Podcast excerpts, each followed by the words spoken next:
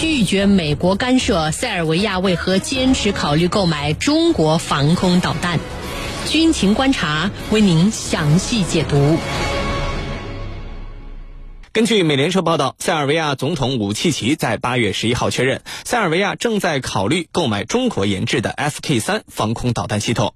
美国此前曾威胁塞尔维亚不要购买来自中国的武器产品，而塞尔维亚总统武契奇的表态则被视为是塞尔维亚不屈服于美国的直接回应。那么，针对美方的威胁，武契奇说：“每当我们决定要买点什么，总有人跳出来反对。”武契奇强调：“我们会以一个自由的主权国家身份做出自己的决定。”那么，塞尔维亚总统武契奇的表态意味着什么？中国自主研制的武器装备在军火贸易市场的前景又如何呢？接下来，郝帅邀请军事评论员和您一起关注。袁教授，塞尔维亚考虑购买的 FK 三防空导弹系统，实际上就是中国最新一代中程防空导弹系统“红旗二十二”的外贸版本。那么，这套防空系统性能如何？有怎样的技术特点呢？请您为我们介绍一下。好的。呃，我曾经在珠海航展上见过 FK 三防空导弹的真容。那么 FK 三呢，给我的印象啊，可以用四个字来概括，就是亮、远、精、优。所谓亮，就是长得好看。那么 FK 三啊，为车载的四联装防空导弹，那么高大伟岸的身材啊，透露出一种不露自威的呃战略效果。呃，可以说啊，不用发射导弹，你站在它跟前，就可以从它伟岸的身姿中感受到这款防空利剑的威严。远呢，指的是射程远，FK 三的最大射程可以达到一百公里，那么射高可以达到两万七千米，那么这样的性能指标啊，呃，堪比美国的爱国者三。所谓精呢，是指 FK 三的技术精，呃，该型防空导弹采用了非常先进的双模制导体制，那么它采用了指令加上半主动雷达引导的复合制导方式，呃，具有全天候的作战能力，而且呢，FK 三辅以 H 两百相控阵雷达。可以同时跟踪十二个空中目标，呃，同时拦截六个空中目标，综合作战性能呢，在同类防空导弹中居于世界前列。而且呢，FK 三啊还装备有非常先进的电子对抗设备，具有比较强的抗电子干扰能力。FK 三的雷达呢还具备一定的发现隐身目标的能力，那么可以让美国的隐身战斗机像 F 二十二、F 三十五无所遁形。那么这么先进的防空导弹啊！军迷朋友们肯定认为它的价格肯定会很高，呃，其实不然，FK 三的最大的优点还在于它的价格优。呃，虽然 FK 三相较于我国的红旗九以及俄罗斯的 S 四百，在综合作战性能上还有些差距，但是呢，我们出售的价格要远比这两款导弹便宜得多。那么是一款价廉物美的高性能的中远程防空导弹。那么塞尔维亚此次从我们中国引进了三套这样的 FK 三防空导弹啊。呃，肯定是综合考虑了他中国的 FK 三防空导弹系统这件事儿如此的耿耿于怀呢，甚至为此频频施压，甚至威胁塞尔维亚。而面对美国方面的威胁，塞尔维亚总统武契奇的表态毫不屈服，这背后的原因又是什么？请程教授为我们分析一下。美国为什么对塞尔维亚购买咱们中国的 FK 三防空系统耿耿于怀？其实这一点啊，我认为它不是一个。真正的问题，真正的问题是什么？就是美国目前国内的一些极端右翼的鹰派人物，逢中必反，只要是你中国的，我一定反对。那么我们这次来看看 FK 三防空导弹系统，呃，FK 三啊，它其实是作为红旗九和 S 三零零、S 四零零的一个候补的存在。什么意思呢？它原来是我国的红旗二二的防空导弹，它的原型。FK 三，它的原型是这个，它的特点就是廉价，物美价廉。除了廉价，还有东西好，物美价廉。它是采取了很多的这个呃最采取了最优的配比和技术上的取舍，在性能方性能方面也不落后。那么它的这个覆盖的范围啊，可以说是超过了美国的爱国者商的啊，它只比呢这个 S 三零零啊。稍微小一点，那么以塞尔维亚这样的国土面积啊，塞尔维亚的国土面积它不大，三部 SK 三就是他这次要买的三部 SK 三，已经足以覆盖到绝大部分国土了。呃，那么为什么美国要一个劲的反对呢？一个是逢中必反，只要是中国的，我必然会反对。那么再一个是什么呢？就是在巴尔干地区，如果还有一个国家能够跟我们保持一种密切的合作关系的话，那么对美国来说，它是无法容忍的。而塞尔维亚的前身是南斯拉夫，咱们这个上了年龄的人都知道，南斯拉夫跟我们过去都是社会主义国家，我们有很多方面啊都是相互帮助、相互支持的。那么南斯拉夫解体以后，塞尔维亚就成为南斯拉夫的一个主体，尽管分裂成很多的小国家，塞尔维亚它是说塞尔维亚语的，就是当年的南斯拉夫的主体。呃，在今年疫情发生之后，塞尔维亚面临很大的危机，但是呢，也向欧洲国家求援，在这个关键时刻，关系密切的朋友，这是美国不能容忍的。那么，对美国的这种威胁也好，这种这个打压也好，塞尔维亚方面的态度如何呢？我认为塞尔维亚的态度是非常坚决的。刚才你用了一个词，毫不屈服。对。对塞尔维亚来说，它是一个独立的国家。我买谁的武器装备，我选用谁的，那是我的自由，是我的内政，是我的主权。任何国家无权指责。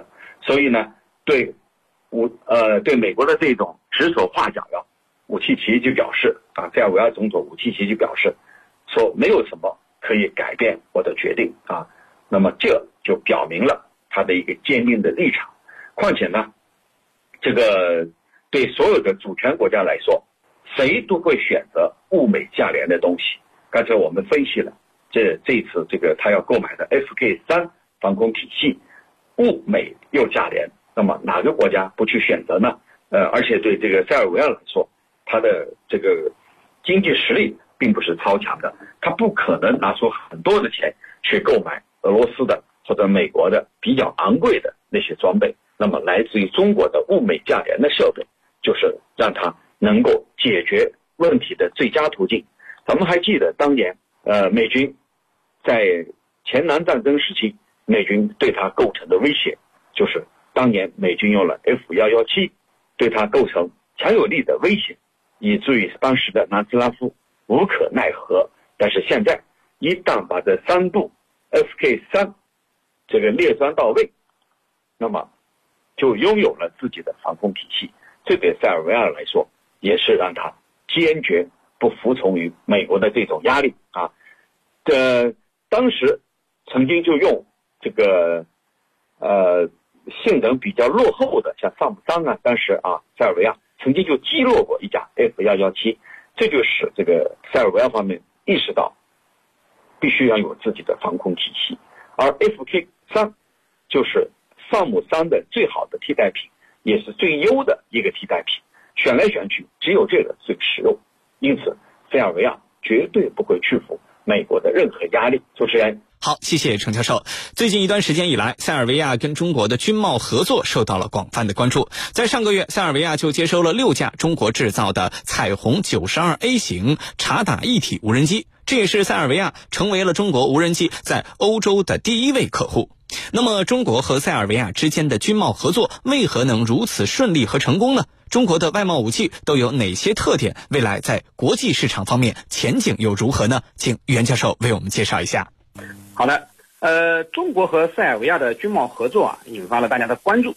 呃，本身就表明啊，最近一段时间两国的合作日益紧密。那么，之所以会形成目前这样的局面呢，我觉得有以下三个方面的因素。首先呢，就是两国人民啊。在长期的友好交往过程中，形成了牢固的友谊。我们经常把关系好的朋友叫做铁哥们儿，关系好的国家呢，也会以冠之以“铁”的称号。呃，比如说我们经常说的巴铁。呃，其实啊，在民间现在对塞尔维亚也有了“塞铁”的称呼。由此我们可以看出啊，两国之间的友谊之牢固。那么这就为中塞两国的军贸关系打下了一个非常坚实的基础。呃，其次呢，就是。我们中国啊是塞尔维亚最值得信赖的朋友，呃，特别是此次新冠疫情，我们对塞尔维亚提供了非常无私的援助，极大的帮助了塞尔维亚人民去战胜疫情、恢复经济。那么在很多国际场合，中国都是塞尔维亚正义的声音的支持者，所以呢，塞尔维亚政府和人民啊对我们中国的信赖度是非常高的。那么从中国进口高端武器，塞尔维亚会更加放心。那么第三呢，就和我们中国对外军售的特点有很大的关系。那么这就是我需要回答您的呃第二个问题。那么中国有哪些鲜明的对外军售的特点？那么中国的对外军售啊有三大特点非常鲜明。首先呢，呃不附加任何政治条件。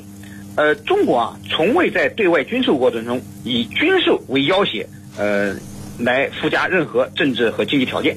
只要呢，呃我们这个对外军售啊有利于世界和平、地区稳定，有利于增强对象国的国防实力以及维护他们的国家主权和安全，我们在出售武器的时候呢不会附加任何的政治和经济条件。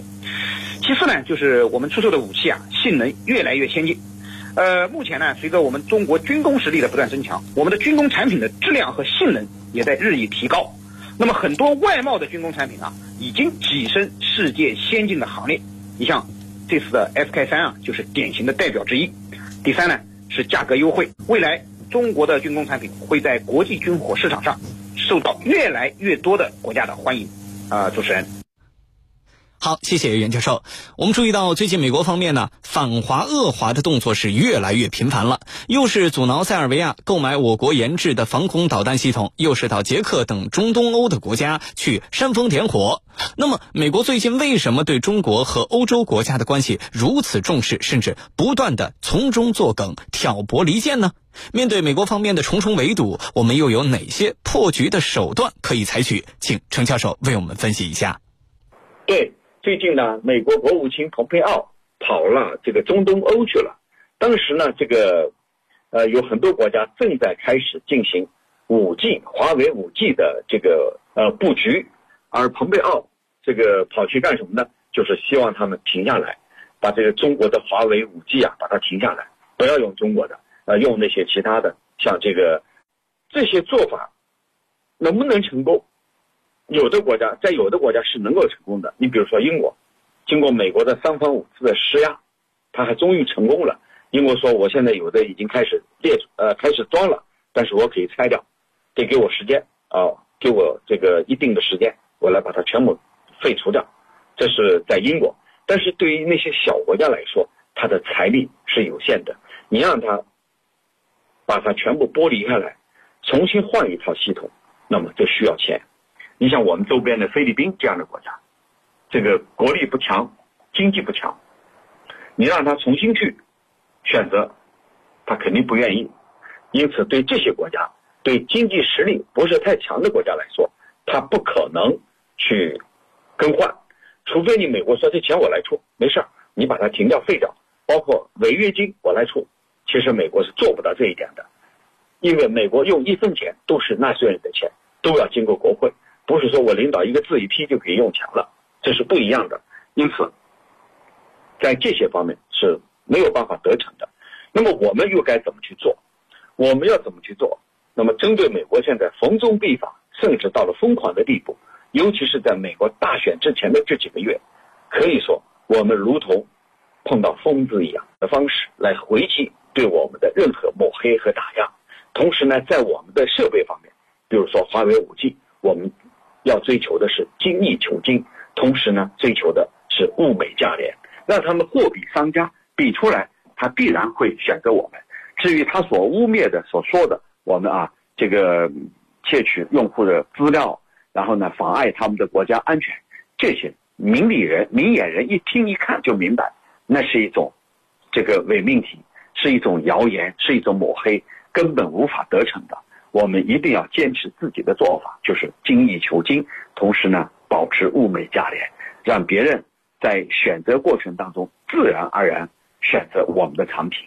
那么对这些，我认为只要我们坚定这个做法，我们就不会怕任何谣言和中伤。毕竟，对小国家来说，他所担忧的是自己的财力问题，能不能担负得起违约，能不能担负得起重启炉灶。这些都是很现实的问题。那么，充其量，美国人他所做的就是，仅仅是一种吆喝而已啊，就是吆喝壮买卖啊，没有任何实际的效果。那么，我们已经给他看好了，未来就是这样的结局。主持人。